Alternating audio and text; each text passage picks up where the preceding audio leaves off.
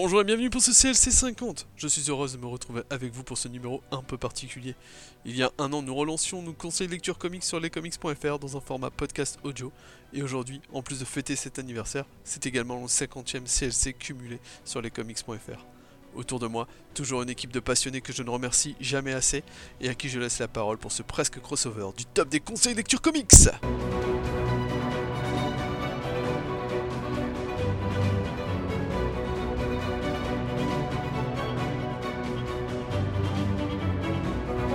Salut tout le monde, c'est Comics Grincheux. Pour ce conseil lecture comics spécial pour le numéro 50, je vais vous faire mon petit top personnel des séries qui ont dépassé le numéro 50. Alors je vais parler de séries régulières, surtout en indépendant, mais aussi de run, run complet par un seul auteur, qui ont passé, dépassé le numéro 50. Tout d'abord, Saga. Est-ce qu'il est vraiment besoin que je présente encore une fois Saga, ce mélange improbable entre Roméo et Juliette et Star Wars, qui personnellement me régale à chaque numéro qui sort? Tout le monde connaît la série, tout le monde sait que beaucoup de gens aiment, beaucoup de gens aussi détestent, n'est-ce pas mon cher Captain Talbot? C'est à toi que je dédie ce petit numéro. Mais Saga, c'est voilà une série qui a plein de concepts, je trouve qu'elle a, en dépassant ses 50 numéros, elle n'a fait que se bonifier avec le temps. Elle a fait évoluer ses personnages, elle a fait évoluer cette petite famille que l'on suit dans cette fuite perpétuelle à travers l'espace, pour maintenir un semblant de paix et éduquer leur petite fille eh bien, euh, dans la paix et l'amour de l'autre. Alors oui, c'est naïf, c'est souvent très cucu, très concon, mais ça prône aussi beaucoup de valeurs que j'aime beaucoup, notamment de tolérance et de paix. Donc Saga, c'est juste génial. En plus, les dessins et les concepts qu'invente Fiona Staples à chaque numéro sont absolument délirants. Ça regorge vraiment de trouvailles à chaque fois et c'est juste un, petit bijou.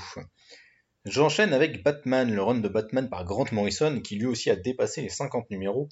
Alors, c'est à titre personnel mon run préféré sur Batman, de toute époque confondue. J'adore ce qu'a fait Grant Morrison, mais c'est hyper exigeant, c'est très complexe à appréhender.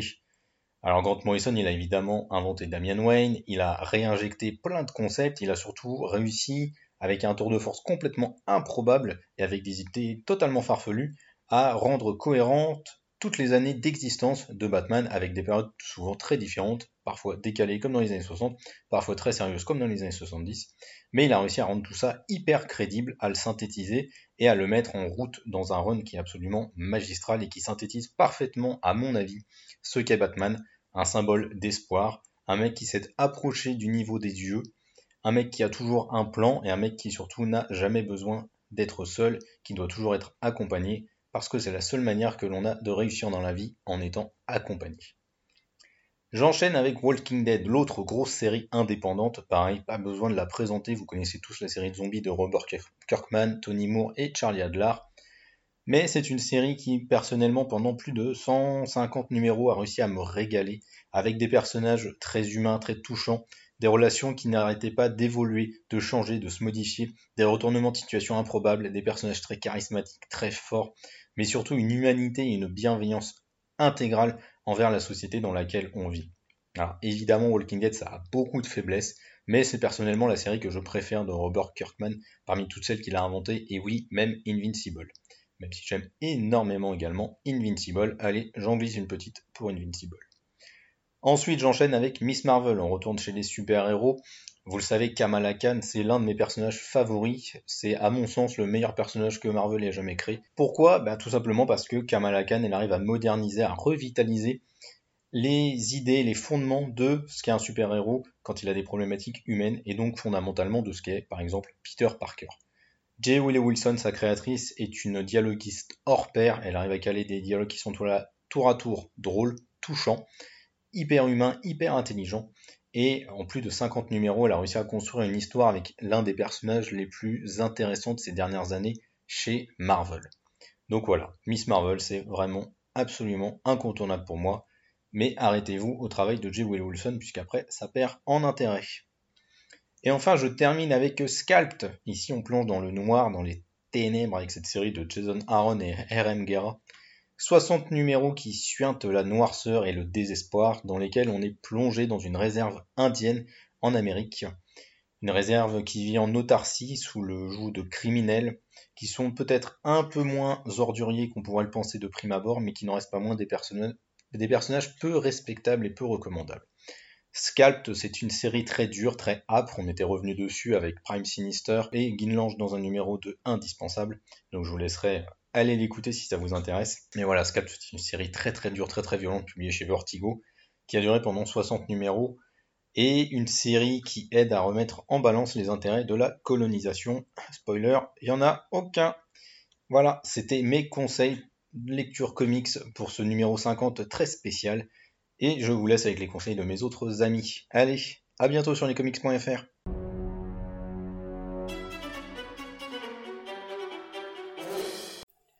Salut à tous et à toutes, ici Dr Comics et je vous retrouve aujourd'hui pour un top comics dans la catégorie récit controversé mais marquant.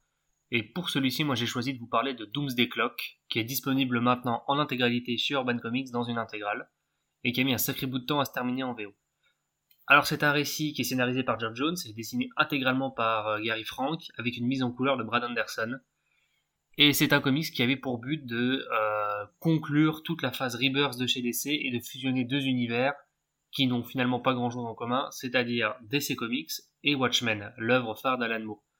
Alors c'est un comics qui a fait couler beaucoup d'encre, forcément dès qu'on touche à Alan Moore euh, et à son héritage, euh, beaucoup de ses fans étaient détracteurs, euh, montent au créneau, et même là, beaucoup de fans de DC trouvaient que c'était assez injustifié de mélanger ces deux univers, qui ne sont difficilement incompatibles, et qui ne feraient finalement que de dévaloriser l'œuvre d'Alan Moore.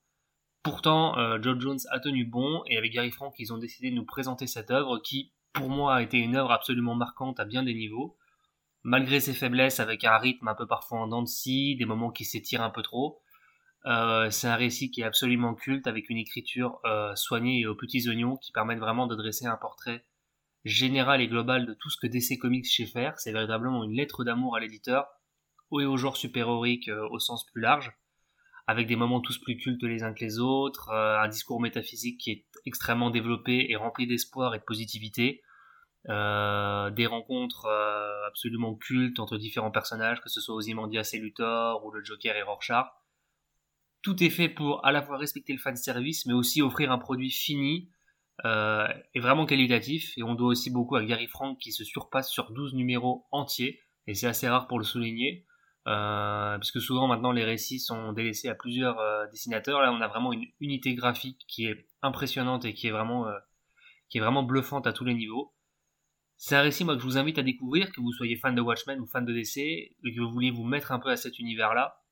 C'est vraiment quelque chose, selon moi, à côté duquel il est difficile de passer à côté, et ça restera une des lectures les plus marquantes de ces dernières années, malgré toutes les controverses qu'il y a pu avoir à ce sujet. Voilà, c'est tout pour moi, et je vous dis à très bientôt.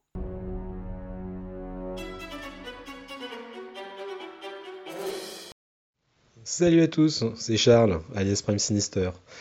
Dans la série Le meilleur de l'Indé, c'est Tony Chu que je mets en premier. Édité chez Delcourt, le titre est difficilement trouvable actuellement mais va ressortir prochainement au format intégral. Tony Chu est un titre très original, portant le nom de son personnage principal, un policier asiatique cibopathe. Si vous ne connaissez pas ce mot, c'est normal, c'est une pure invention des auteurs.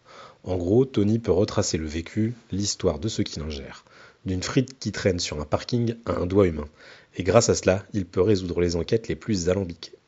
Ce titre est pour moi la quintessence de ce que j'aime dans la littérature indépendante. Un thème original, avec une histoire et des personnages, et ainsi qu'un trait, un brin loufoque, mais qui conserve une intrigue palpitante et une narration soignée. Bourré d'humour et de suspense, je ne saurais que vous conseiller de jeter un œil à cette pépite lorsqu'elle ressortira au format intégral. J'ai presque envie de vous dire que je mâche pas mes mots en vous disant tout cela. Allez, à très vite.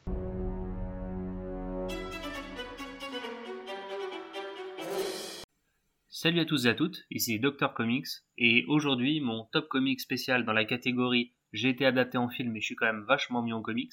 J'ai décidé de vous parler du Venom de Donny Cates et Ryan Stegman, qui est toujours en cours en VO et qui est actuellement disponible chez Panini en Fresh Start, avec trois tomes sortis. Alors Venom c'est un personnage un peu particulier, euh, tout le monde connaît un peu l'histoire du symbiote, ce fameux Spider-Man tout en noir avec des grandes dents et une grande langue, un des antagonistes principaux de Spider-Man qui a pas toujours été bien adapté en comics, hein, contenant souvent un rôle du grand méchant un peu dégueulasse euh, et dans des événements pas très inspirés. Mais depuis quelques temps, euh, c'est le scénariste de Nick Cates qui s'en occupe et qui a réussi à vraiment redorer le blason du personnage dans cette série, en en faisant un drame familial très personnel et vraiment très très touchant, tout en insufflant une nouvelle mythologie beaucoup plus dantesque et beaucoup plus épique à tout l'univers des symbiotes. Et voilà, il le fait avec brio depuis ses débuts. Les deux premiers tomes parus permettent vraiment de mettre en place cet univers, de présenter un peu ces, ces nouvelles origines du personnage, tout son contexte familial qui est extrêmement bien développé avec des dialogues très soignés et une partie artistique vraiment au top. Euh, le troisième tome, lui, se contente un peu de présenter différents récits annexes pour enrichir toute la mythologie, et on voit vraiment que Donny est inspiré, il sait où il va, et véritablement, c'est une des meilleures séries sur Venom que vous pouvez trouver sur le marché. Et après un film plutôt décevant, moi je peux que vous conseiller d'aller lire ça pour vous faire une idée de ce qu'est vraiment le personnage, et à quel point il peut être intéressant quand celui-ci est bien écrit par un scénariste qui veut vraiment en faire quelque chose. Voilà, c'est tout pour moi, et je vous dis à très bientôt.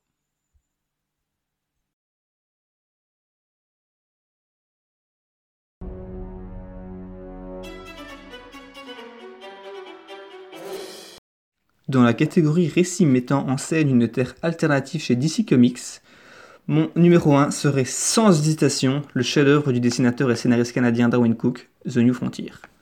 The New Frontier est un sublime hommage au Silver Age qui relate l'émergence des principaux super-héros d'ici tels que Batman, Superman, Flash ou Green Lantern dans le contexte politique et social trouble des années 60. Ainsi, nous verrons les conséquences sur l'univers d'ici d'événements importants et souvent tragiques de l'histoire américaine, tels que la guerre du Vietnam ou les tristement fréquents massacres de Noirs américains par le Ku Klux Klan. En plus d'être un récit intelligent et un message fort, New Frontier est également une excellente œuvre chorale aux nombreux personnages mémorables. Rarement les personnages d'ici auront été aussi réussis que dans New Frontier. Si vous êtes fan du Green Lantern à Jordan ou du Limi martien, ne pas lire The New Frontier n'est rien de moins qu'un crime. Mais The New Frontier, ce n'est pas qu'une critique de l'Amérique. Grâce en grande partie à son dessin dynamique et à ses couleurs chatoyantes, The New Frontier est un récit profondément fun, excitant et bourré de moments plus cool les uns que les autres. De plus, le comic se paie le luxe d'être tout à fait facile d'accès pour tout néophyte. The New Frontier est un chef-d'œuvre qui se doit d'être lu par tout fan de comics qui se respecte, alors lâchez tout, prenez votre clé de voiture ou votre abonnement de bus et partez dans l'instant chez votre libraire acheté.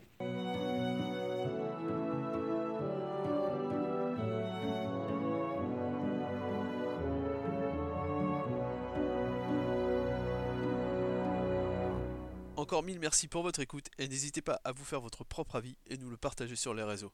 En attendant, on se donne rendez-vous le mois prochain pour de nouveaux conseils lecture comics et d'ici là, prenez soin de vous. Ciao